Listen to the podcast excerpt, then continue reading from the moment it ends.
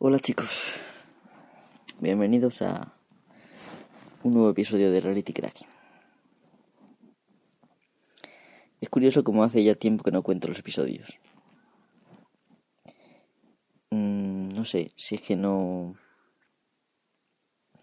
No quiero discriminar eh, la calidad de los mismos asignándoles número no. Antes lo que hacía era que si... Si consideraba que era un podcast digno, lo numeraba. Y si no, o consideraba que era un tema secundario y tal, pues no lo numeraba. Este tema, a pesar de que quizás sea secundario para muchos de vosotros, para este podcast es un tema principal. Aunque como no lo he preparado demasiado, eh, es, aunque sea verdad que he leído cosas y he pensado y he reflexionado. No es un podcast con guion, por lo tanto no se merecería llevar el número. Mm, os voy a contar algo simple, para lo cual la restricción de media hora me viene bien en principio, así que lo estoy grabando desde Spreaker, a pesar de que bueno, luego lo tendréis disponible en, en el feed de siempre, en iBox o en mist.es barra rcracking. La cosa es así. Todo el mundo cuando escucha la palabra privacidad nos recuerda a privado. En realidad, privacidad es un anglicismo que viene de privacy, ¿no? Privacy. Realmente no lo he escuchado pronunciar. O si lo he escuchado no me acuerdo, así que no sé cómo se pronuncia. Eso es lo que pasa con el inglés. Entonces, eh, es un anglicismo, es una palabra importada de, del inglés, mm, que viene del, del, latín privatus, me parece. Entonces, eh, en español, la palabra correcta es otra que nos sonará mucho más eh, cercana y esa palabra es intimidad. Últimamente, bueno, he dejado este tema un poco de lado porque sé perfectamente que la gente, pues, incluso me han llegado a decir gente que le da igual, que el típico, si no tienes nada que esconder, no te avergüenzas de nada, pues que no tienes por qué temer a, a, la, a que se vulnere tu privacidad, ¿no? Por ejemplo, Dioscorp, que bueno, lo miembro como ejemplo, perdona Dioscorp si me escuchas, eh, me dijo que lo, más normal sería que la gente apareciera con su nombre en Internet, cosa que ha adoptado Google partiendo de la trampa de coger mmm, como identificación primaria la de Gmail en lugar de, por ejemplo, cualquier otra, como YouTube o Google Talk, que antes eran servicios separados y de repente los une todos, mmm, aunque bueno, no tienen mucho que ver unos con otros. Pero por conveniencia los unió así, de esa manera.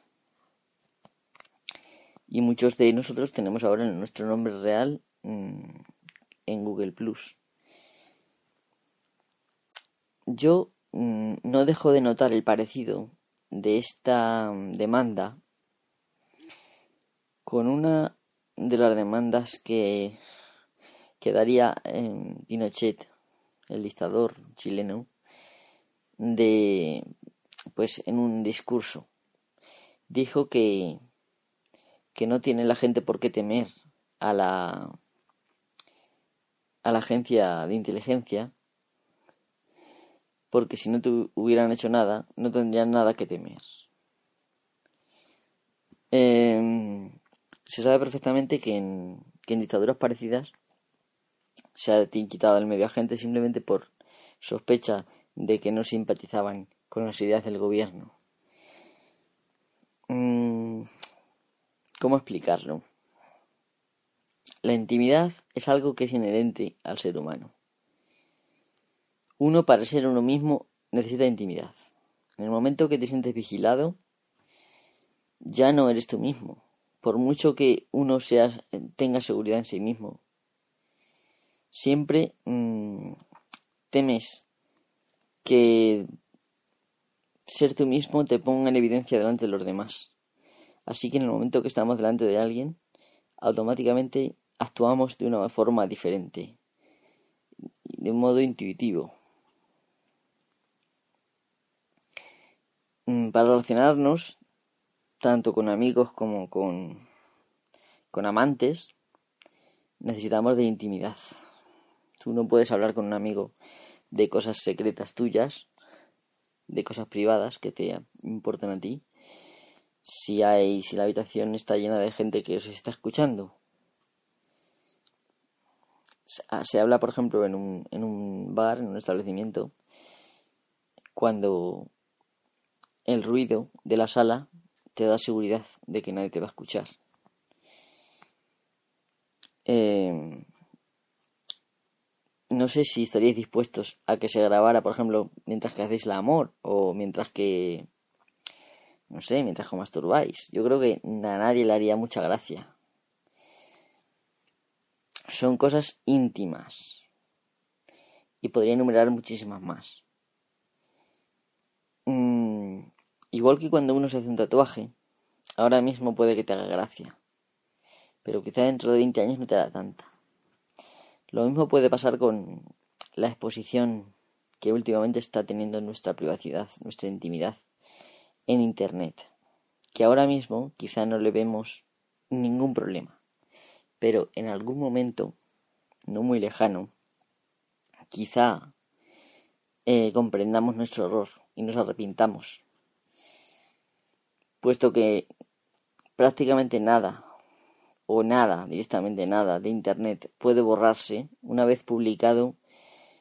Eh, la gente lo puede copiar y lo puede colgar en otro sitio y una vez publicado es prácticamente imposible quitar algo. Yo, por ejemplo, hace quizá un mes, mes y medio, dos meses, no, no tanto, quizá un mes, quizá como un mes, pongamos que unas semanas, dije una...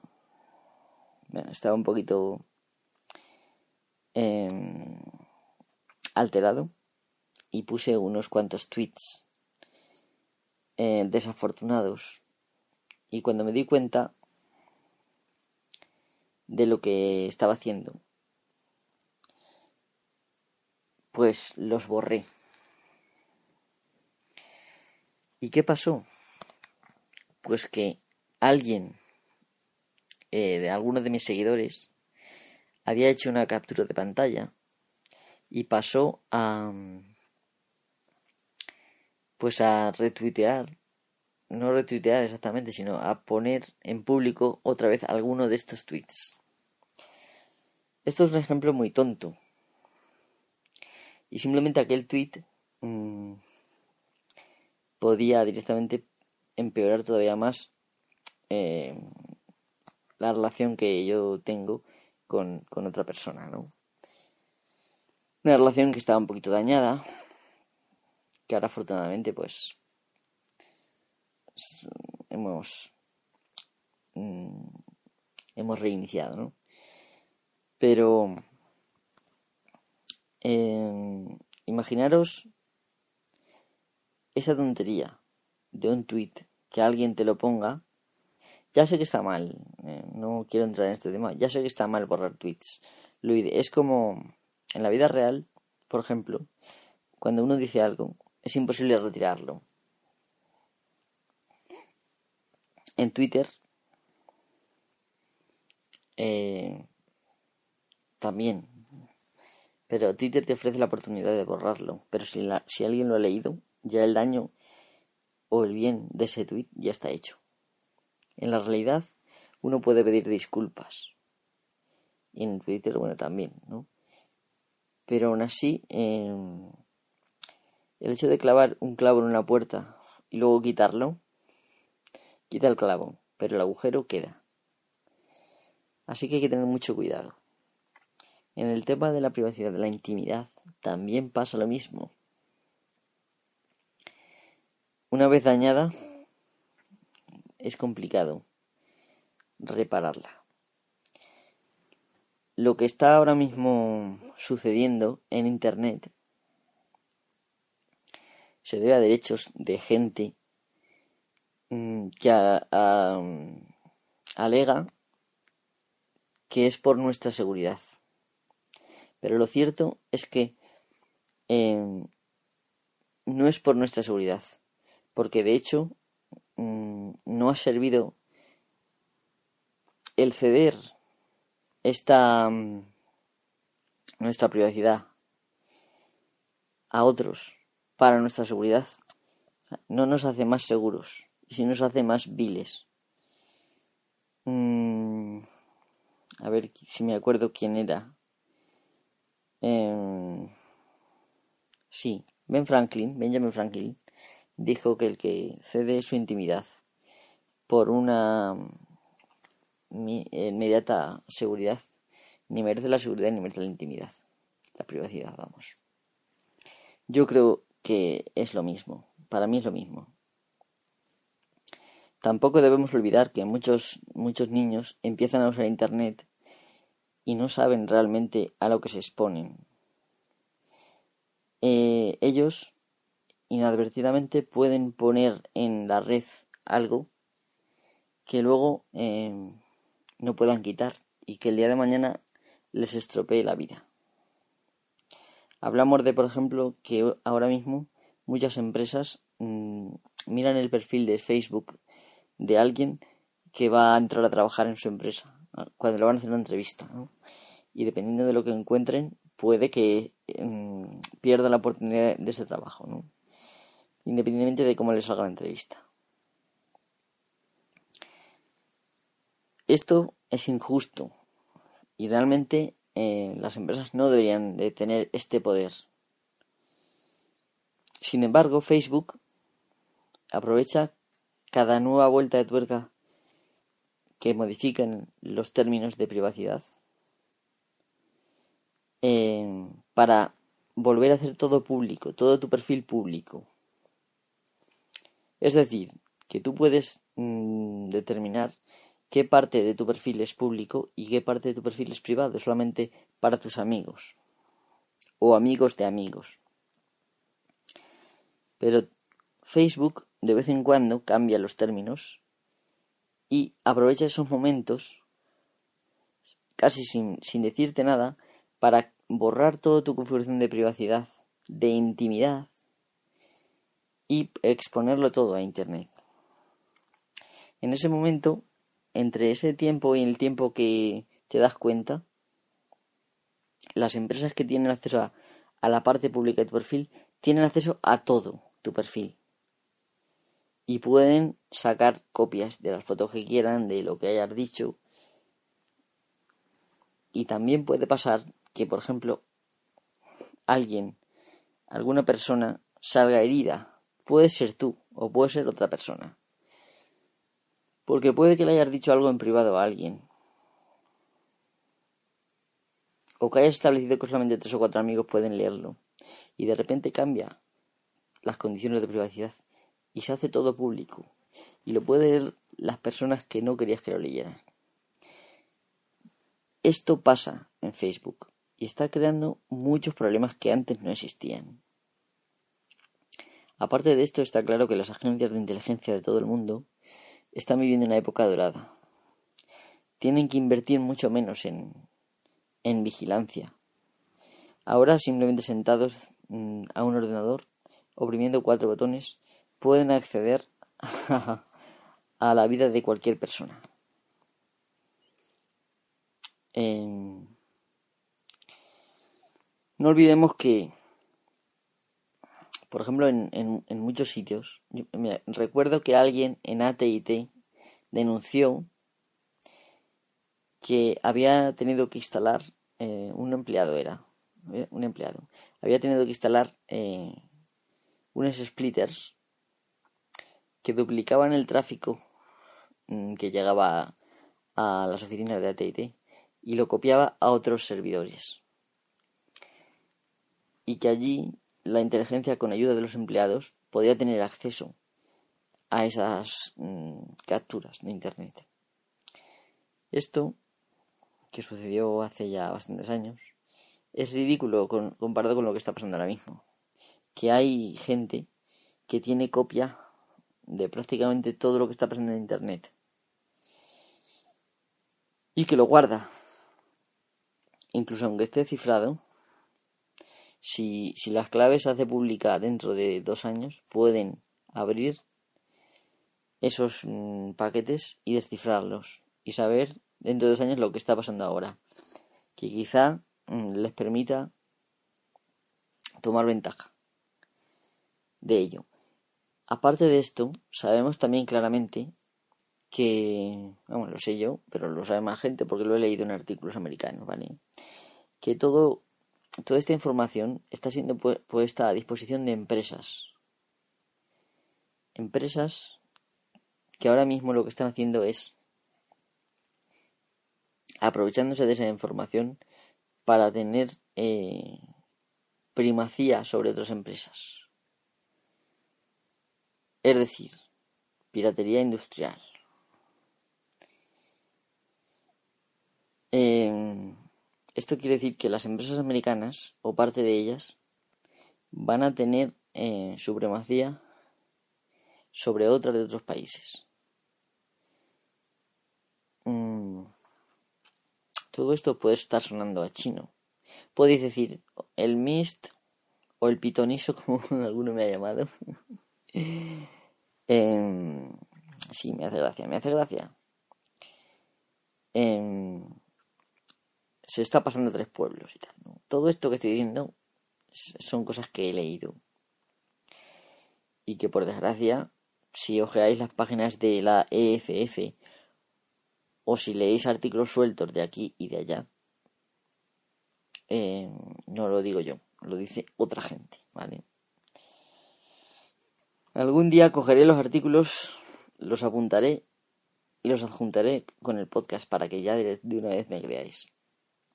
De todas formas, alguna vez lo he hecho y no por ello me creéis más. Es más, la gente es muy, muy vaga a la hora de leerse cosas y sobre todo si están en inglés. Em, en fin, he hablado aún bastante y he sido ya muy cansino en el pasado y, y ahora mismo estoy siéndolo todavía más y me arriesgo a que me lo digan. Pero no pasa nada, yo lo digo porque creo que es importante. Y es mejor que Mist sea cansino a que os quedéis sin saber la verdad de lo que os puede pasar. Ahora mismo, en cualquier red social, em, pues obviamente está siendo grabado casi todo lo que ocurre. Hay gente que lo graba durante unos días porque no puede grabar todo lo que pasa, ¿no? Pero por ejemplo, gente como la NSA es posible que lo grabe todo y lo almacene. De hecho, se ha confirmado por ahí, ¿eh? Así que, mm, pero bueno, ¿qué vamos a hacer? No podemos mm, prescindir de, de todo. Aunque lo ideal sería prescindir, por ejemplo, de gente como de Google. La realidad es que no podemos. Entonces, ¿qué podemos hacer? Punto número uno que yo creo que deberíamos de hacer y lo más importante es tratar de recuperar nuestra em, nuestro anonimato en la red. Una cosa que siempre, desde el origen de la red, ha existido y la gente ha querido mantener su anonimato. Ahora, por desgracia, ya em, ha cambiado y casi toda la gente pone su nombre real. Esto es un error tenéis que poner un apodo. Ahora mismo, si Google os pide nombre y apellidos, inventaros un apellido. Poner vuestro nick habitual o el que queráis que os inventéis y un apellido. Em, intentad que en vuestro correo incluso mm, uséis un correo para las redes sociales y tengáis otro correo para vuestros temas profesionales. De esta forma, en, en vuestras comunicaciones profesionales podréis poner vuestro nombre real, mientras que en todos los temas relacionados con las redes sociales podréis poner un nombre falso. directamente relacionado con vuestro nick y ya está. Em, esto puede parecer tonto, pero yo creo que es muy importante. Mm, quizá, no sé, si, si Google ya tiene tu, tu nombre, aunque lo cambies, yo creo que es tarde. Lo mejor es darse de baja de esa cuenta y crearse otra. Pero eso es complicado. Yo, por ejemplo, para mí resulta muy complicado. Porque la cuenta de Google es la cuenta central para todo, desde hace años. Mayormente porque fue la primera cuenta que te daba bastante independencia al poder no borrar ni si, si quieres no, no borras ningún email y tienes cuenta de email para toda la vida. Obviamente todo esto se han aprovechado para ahora mismo ponernos pues en un, en un dilema. ¿Qué hago? ¿Borro mi cuenta y pierdo el contacto con toda la gente? ¿Tengo que escribir un correo a cada persona? No sé, no tengo la respuesta. Cada uno me imagino que debería tomar sus propias medidas. Pero es muy importante, insisto, en que el anonimato a la red vuelva. Eh, los trackers, los cookies y demás, mm, es decir, han intentado siempre rastrear al usuario y crear perfiles y todo esto. Hoy en día ya tienen tu nombre y tus apellidos y tu dirección incluso.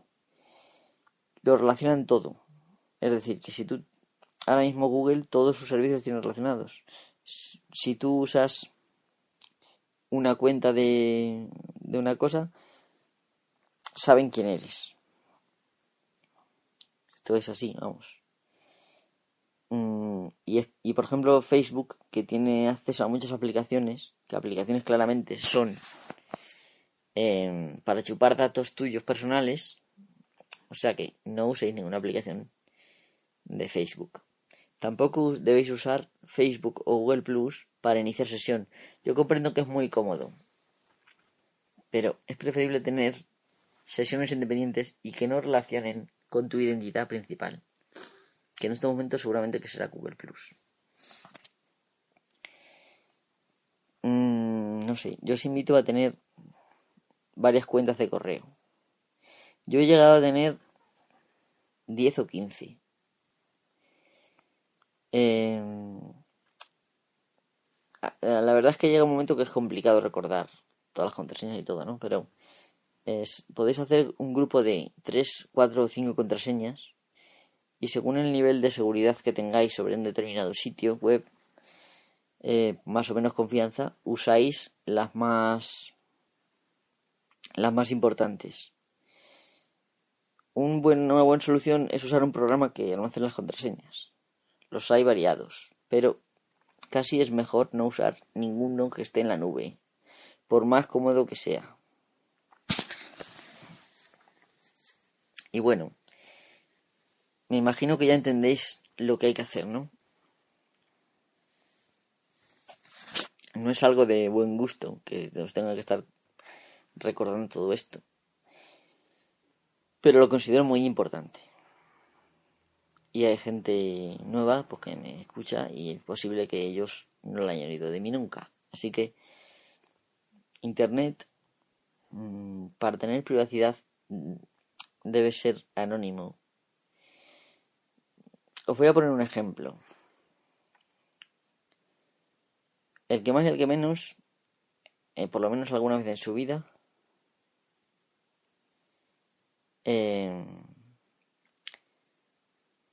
el que una vez en su vida pues ha, buscado algo de lo que a lo mejor no está dispuesto a reconocer en público. Por ejemplo, mm, porno o por ejemplo cosas eh, morbosas. Yo lo digo porque obviamente conozco a mucha gente. Y bueno, tiene amigos. Y yo sé que uno solo en una máquina puede buscar. Lo más fácil es porno. Imaginaros que todo esto está siendo guardado, ¿eh? Daros cuenta bien, guardado con vuestro nombre y apellidos en una base de datos. Y que en un momento dado en el futuro, alguien para el que vais a trabajar tenga acceso a todo esto. pues no va a hacer ninguna gracia. O que en, dentro de dos o tres años Google se hunda y esta base de datos se la venden al mafioso, que la vende al mejor postor. Es que pueden haber mil escenarios. Entonces, es obvio que las búsquedas no deben de estar en, en poder, o sea, en poder de una empresa que además sabe vuestro nombre. Eso es lo que yo pienso. Y ya está, no, no creo que sea nada bueno.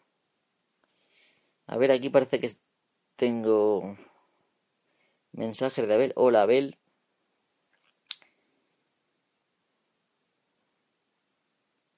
Sí, es cierto. Lo de comprar es también un, un riesgo. Ahora mismo hay pues hay tiendas donde tú puedes comprar, por ejemplo, con relacionándolo con la cuenta de Google Plus, con Facebook, con PayPal. Bueno, pero PayPal por lo menos es más lógico, ¿no? El problema principal son las tarjetas de crédito, que también son un ataque contra la intimidad. La tarjeta de crédito puede ser rastreada perfectamente y te lleva a un al su usuario eh, haciendo prácticamente no haciendo imposible ahora mismo hacer pagos anónimos en la red cuando tú en la realidad puedes ir a cualquier tienda en un país cercano o sea en, un, en cualquier sitio en un pueblo cercano o a 100 kilómetros y pagar anónimamente sin que te conozcan entonces mmm, si tú esto puedes hacerlo en tu vida normal, físicamente yendo a una tienda y pagando en metálico, ¿por qué no hay una manera sencilla de pagar anónimamente en la red? Respuesta, porque a los poderosos no les interesa, en absoluto. Nos quieren controlar y nos ven como ganado, más que nada.